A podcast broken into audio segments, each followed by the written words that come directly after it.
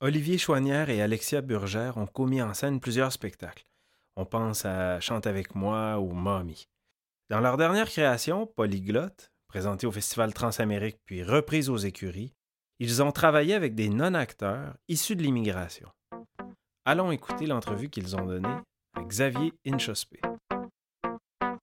Euh, l'impulsion de départ de Polyglotte, c'est vraiment euh, associé au théâtre aux écuries, de, sa situation euh, géographique, du fait de, de, fonder, de bâtir un théâtre dans, un quartier résidentiel qui est fortement immigrant. Puis pour moi, ben, c'était de me dire, ben, si, mon, si mon voisin immédiat qui est, maghrébin, qui est portugais, qui est italien, qui rentre pas au théâtre, ben, il y a quelque chose qui quelque chose qui n'a pas de sens. Et l'autre point de départ, c'était, c'est toujours, des disques de conversation que euh, qu'une amie a trouvé dans le sous-sol euh, du bar qu'elle a rénové. C'est comme, donc ça s'appelle Polyglotte. Des, une vingtaine de, de, vinyles euh, de conversation, donc des phrases complètement farfelues. Ça, date des années 60. C'est Henri Bergeron qui, fait la, narration de, ces, de ces, de ces disques-là, de ces phrases de, conversation. Et puis là, pour moi, c'est poser alors la question à qui s'adressent ces disques-là? Qui, qui en a besoin?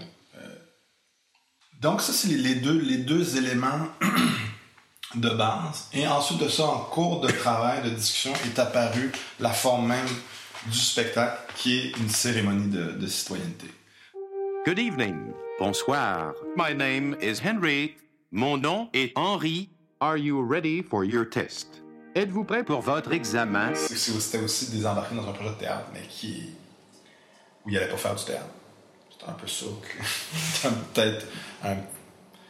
Parce que l'idée, c'était pas de faire, bon, on va travailler trois mois ensemble, puis euh, après ça, tu vas pouvoir jouer une scène de Shakespeare, puis euh, on va faire de vous des acteurs, ou c'est un, crash course de théâtre. C'était pas, pas du tout ça l'idée. C'était vraiment d'utiliser leur énergie, puis d'adapter le théâtre à ce qu'ils sont, et non l'inverse. Euh, mais c'est véritablement quand on s'est retrouvé, je pense en répétition, qu'on était confronté à qu'est-ce que ça veut dire travailler avec des non-acteurs, puis qu'est-ce que ça veut dire trouver des conventions trouver des formes, travailler des, structures, des dynamiques qui ne qui va pas toujours nous faire regretter de ne pas travailler avec des acteurs. Ou qu'on va s'ennuyer du théâtre. Mais qu'on trouve là, je pense, que ce qu'il y a de théâtral. Puis moi, ce qui a été le plus difficile dans ce processus-là, c'est de, de toujours résister à la tentation de, de faire du théâtre. Aussi, le Q2Q, ça, ça a été formidable parce que quand on a fait la reprise, à la création, on n'avait pas eu le temps d'avoir un Q2Q. Donc, à la reprise, on C'est quoi un Q2Q? Un Q2Q, un effet par effet. C'est-à-dire de, de, de, faire en sorte que les lumières et, euh, et la musique et tous les aspects de, conception soient un peu plus euh, tight, comme on dit en bon français. Serré. Serré. Soit plus serré. ah, énervant. Finalement, on finit par faire un effet par effet. Mais eux comprennent pas parce que c'est la, c'est la reprise, puis, on se rend pas compte, puis on les fait faire un effet par effet. Donc ils restent debout comme tous les acteurs, ils se font vraiment chier pendant 3-4 heures, c'est long, c'est plat.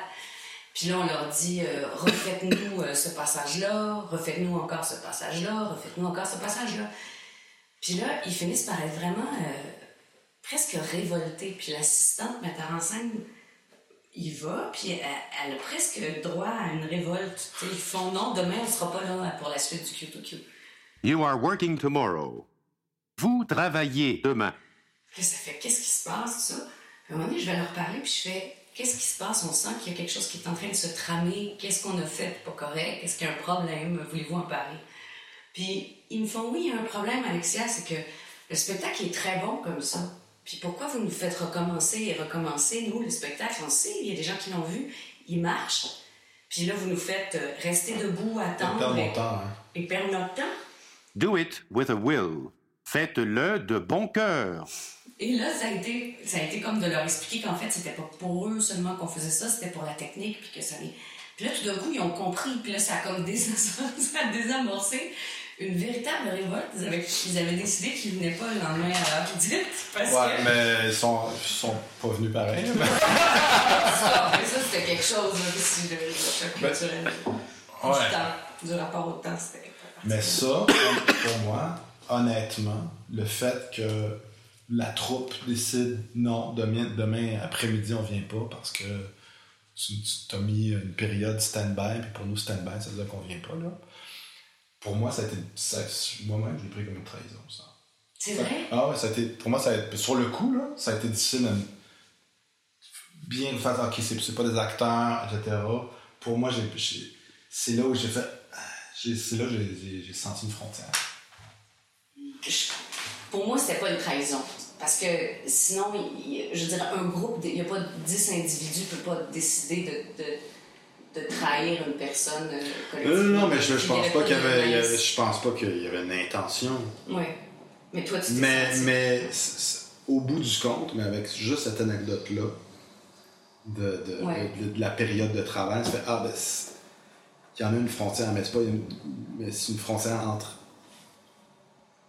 des gens dont c'est le métier, Ouais. Des gens dont c'est pas le métier.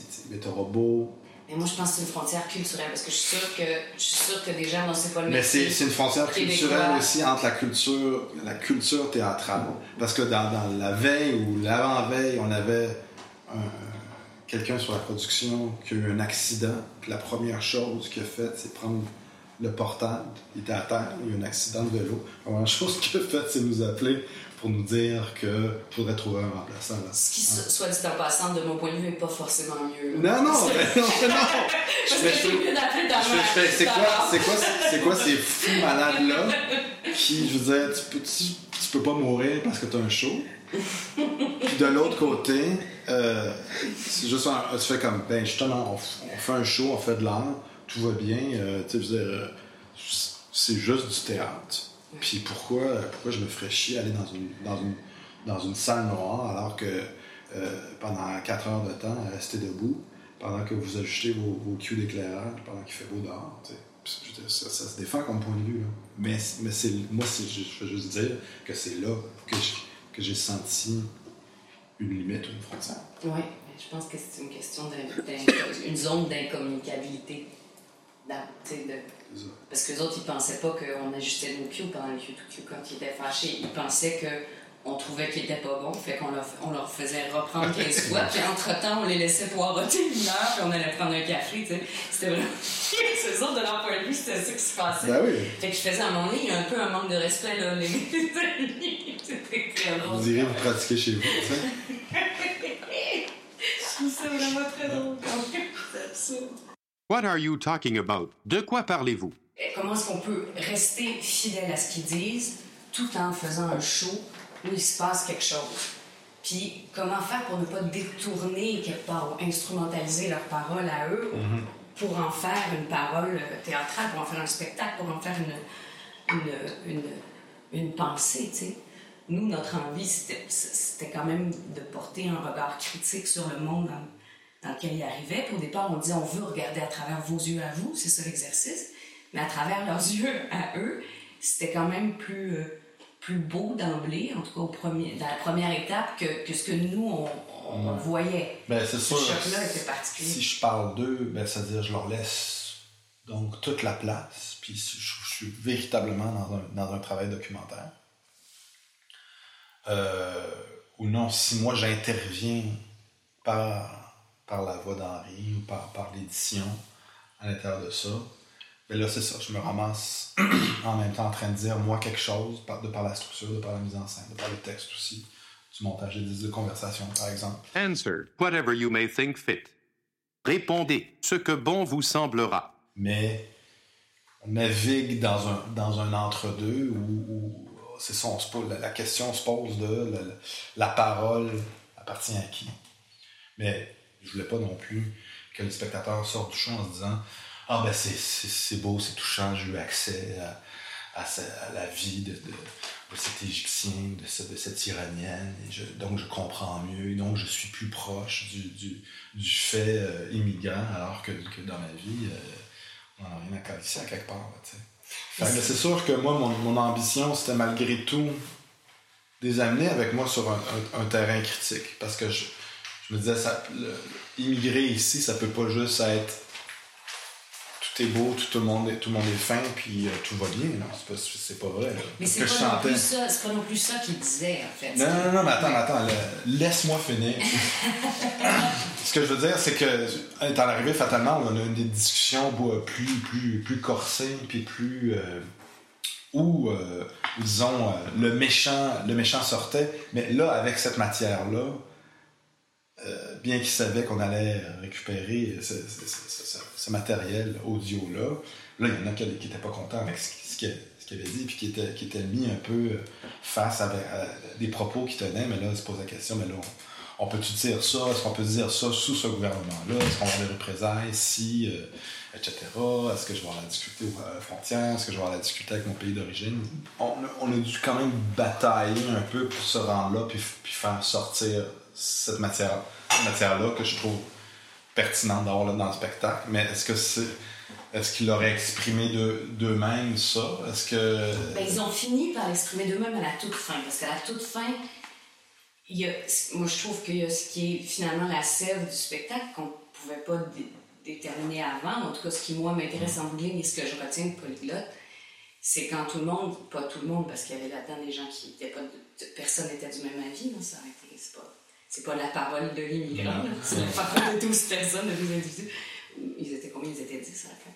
Mais il y avait, à la fin, ce qui est ressorti, ça a été une immense frustration par rapport à la langue. Puis ça, c'est ressorti un peu par hasard, un peu au détour d'une conversation. Puis je me souviens que on avait, étais déjà très, très avancé dans le texte, puis que c'était une discussion un peu, un rajout de discussion, un peu mm-hmm. sur le point d'une table à la fin d'une répétition. Puis là, je me souviens, entre autres, de Somnat qui, s'est mis à dire, je sais pas si vous vous rendez compte jusqu'à quel point j'étais vraiment euh, euh, discriminée toute ma vie. Puis là, je suis discriminée ici dans ce pays d'accueil à cause d'une langue que je n'arrive pas à parler et que j'essaie d'apprendre et que ça va me prendre trois ans avant de parler correctement. Mais en attendant, que puis-je faire? Puis là, ça, c'est sorti. Puis là, tout d'un coup, moi, c'est là que je sentais qu'il y avait une véritable rencontre. C'est-à-dire pas juste on prend la parole des immigrants, puis euh, on fait quelque chose avec, mais leur parole, moi, personnellement, me, me, me change ou me transforme. C'est-à-dire qu'en tant que militante, euh, fille qui, s'est toujours battue pour la langue française ici, puis pour le fait de ne pas être discriminée par rapport au reste du Canada, tout d'un coup, j'avais le, le miroir inverse. French and English spoken here. Ici, on parle français et anglais le français. Je vais, je vais être dans un pays où je peux m'adapter plus facilement, plus librement. Donc, c'est ça la raison. Mais aujourd'hui, après tout ce que je vois, tout ce que j'entends, je me demande si j'aurais choisi Montréal. Ouais. Je me demande si aujourd'hui j'avais à refaire le choix, est-ce que j'aurais pas choisi un endroit anglophone? I really prefer Toronto. Uh, my husband applied to Toronto University, but no admission, just McGill. I don't know. I prefer Toronto. Um, we were thinking about to move to Toronto, but then it's very much expensive to live there. But maybe we'll move after Quebec become an independent country. there seems to be like you must speak French, you must speak French. Je en bref, là. Écrire avec la parole d'autres personnes un sport très exigeant. Et je sais pas si. Euh, je sais pas si c'est possible. D'accord. Je sais pas. La conclusion de ça pour moi, c'est. Ou soit, je pense, ou soit on, donne pleinement la parole à d'autres, puis on, les place dans une structure où ils peuvent pleinement s'exprimer. Ce qui est pour moi le documentaire. Mm-hmm. Ou non, on est, on est dans la fiction, puis on, est là en train de défendre un point de vue. C'était ça la grande difficulté. Je sais pas si. Je pense pas. ma conclusion, c'est que je pense pas que ça soit quelque chose de réconciliable. Bien que ça, donne quelque chose d'intéressant. Euh, je ne juge pas de la, la, valeur de la, pièce, puis bon, il y a, des, des, échecs, des réussites. Bon. Mais, outre ça, même si ça, ça donnait un frottement intéressant, je ne pense pas que ça soit réconciliable. Je pense pas qu'on puisse fusionner qu'on a pu fusionner la, la, parole de l'auteur, puis, puis leur parole à eux. Mm-hmm. Puis il y a qu'un des participantes, Tatiana, qui disait c'est ce qui était beau, c'est de voir évoluer ces, ces, deux discours-là euh, de manière parallèle. Parfois, ça se touchait, parfois, il y avait des fils, parfois, il y avait des ponts, mais ça évoluait en parallèle. Mais ça évoluait quand même ensemble. Elle, a, trouvé une, beauté à ça. L'entrevue que vous venez d'entendre a été conduite et réalisée par Xavier Inchospé. La prise de son et le montage sont de Éric Forget.